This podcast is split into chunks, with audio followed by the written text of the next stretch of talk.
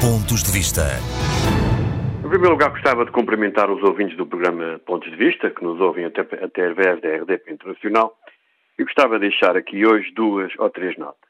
A primeira tem a ver com o facto de, nos últimos tempos, estar a ser, a ser contactado muitas vezes por portugueses que residem no estrangeiro, nomeadamente no Círculo Litoral da Europa, relativamente às restrições de viagem.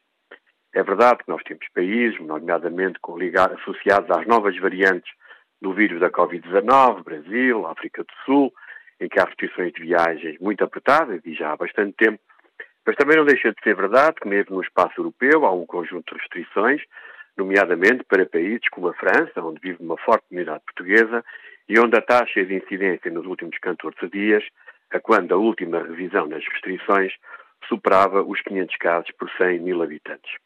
Estes portugueses que vivem no eleitoral da Europa e nestes países têm, como é evidente, relações muito frequentes com Portugal e estas restrições têm-lhes complicado a vida no plano pessoal, familiar e profissional, dado que habitualmente e regularmente vêm a Portugal para tratar de um conjunto de matérias. E o apelo que eu aqui faço, porque nos últimos tempos tenho sido contactado por tudo o que é forma de contactar, é que as autoridades portuguesas, nomeadamente através dos seus consulados, das suas embaixadas, possam prestar as informações necessárias para que estas pessoas possam ter todos os dados e elementos relativamente à vontade, à necessidade ou à possibilidade de vir a Portugal.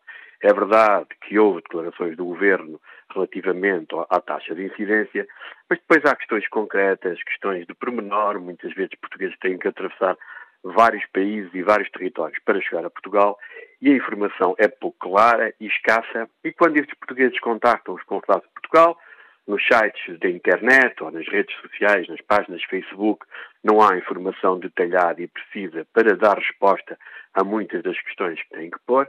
E quando tentam ligar para o consulado, então aí é realmente muito complicado ser atendido, na maioria dos casos, para não dizer quase todos os casos, nunca conseguem ter alguém no consulado de Portugal a responder ao telefone, o que é realmente complicado para tanta gente que necessita de, de, vir a Portugal ou de se relacionar com Portugal ou perspectivar uma vinda a Portugal. E o apelo que eu faço aqui é que esta informação seja mais detalhada, que haja capacidade de responder aos muitos pedidos, e eu, como deputado da Assembleia da República, tenho tido imensos pedidos, quase é impossível quantificar, alguns nem consigo responder, das pessoas que não percebem, não entendem e gostavam de ter informações para salvaguardarem também os seus interesses e direitos.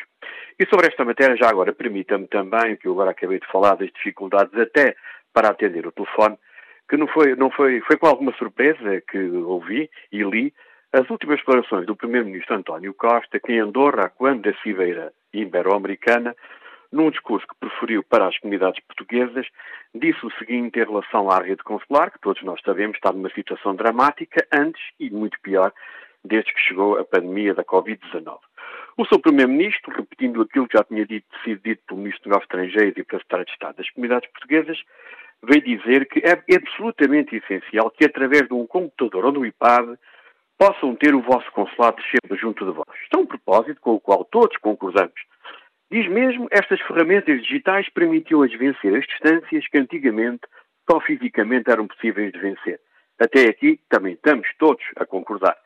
E diz mesmo, passa a ser possível praticar todos os atos consulares através da via informática. Sublinhando, fazendo lembrar até aqueles contratos que nós assinamos, que é um momento dado, tem frases com letras muito pequeninas que nós temos algumas dificuldades em ler, e adianta, en passant, que, com exceção dos atos consulares em que seja necessário a recolha dos dados biométricos.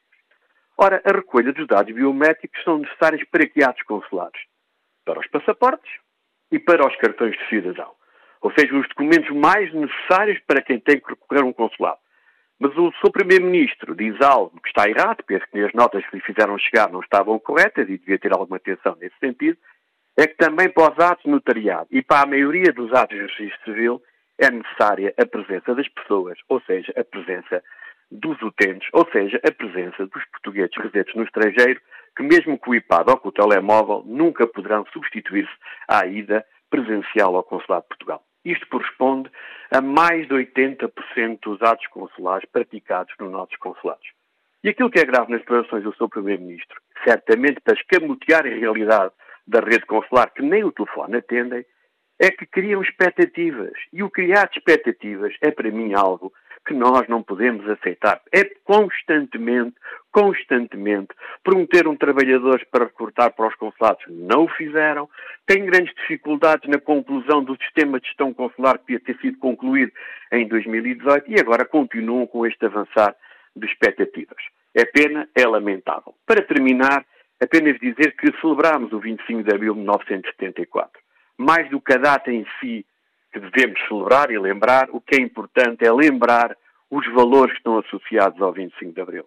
Valores de liberdade, das garantias de liberdade, da liberdade de expressão. Esses valores, sim, são importantes, porque muitos portugueses hoje já nasceram depois do 25 de Abril, já nasceram em democracia. E, sobretudo, os mais jovens não entendem que a democracia e os valores que a ela estão associados são efêmeros. A prova que são efêmeros é que nós levamos várias décadas, várias gerações de portugueses para conquistar essa democracia. E é por isso que é fundamental no momento em que também o nosso país começa a ser vítima de discursos populistas que a todos deve, devem preocupar, é também por essa razão que os valores associados ao 25 de Abril, os valores que são os pilares da nossa democracia, não devem ser celebrados no dia 25 de Abril. Devem ser praticados nos 365 dias do ano. E é por isso que é fundamental que o 25 de Abril seja, sobretudo, uma oportunidade de passar a mensagem de que a democracia é efêmera, que devemos trabalhar nela todos os dias, e foi para isso que um dia, em abril de 1974, alguns acabaram por cumprir aquilo que é um ato heroico na altura de uma revolução que nos permitiu viver como vivemos hoje e queremos continuar a viver no futuro. É para isso que nós todos devemos contribuir. E se o fizermos, estamos a celebrar não o 25 de Abril, mas todos os dias do ano, em prol de valores fundamentais e que muitos deles estão consignados na Constituição da República Portuguesa.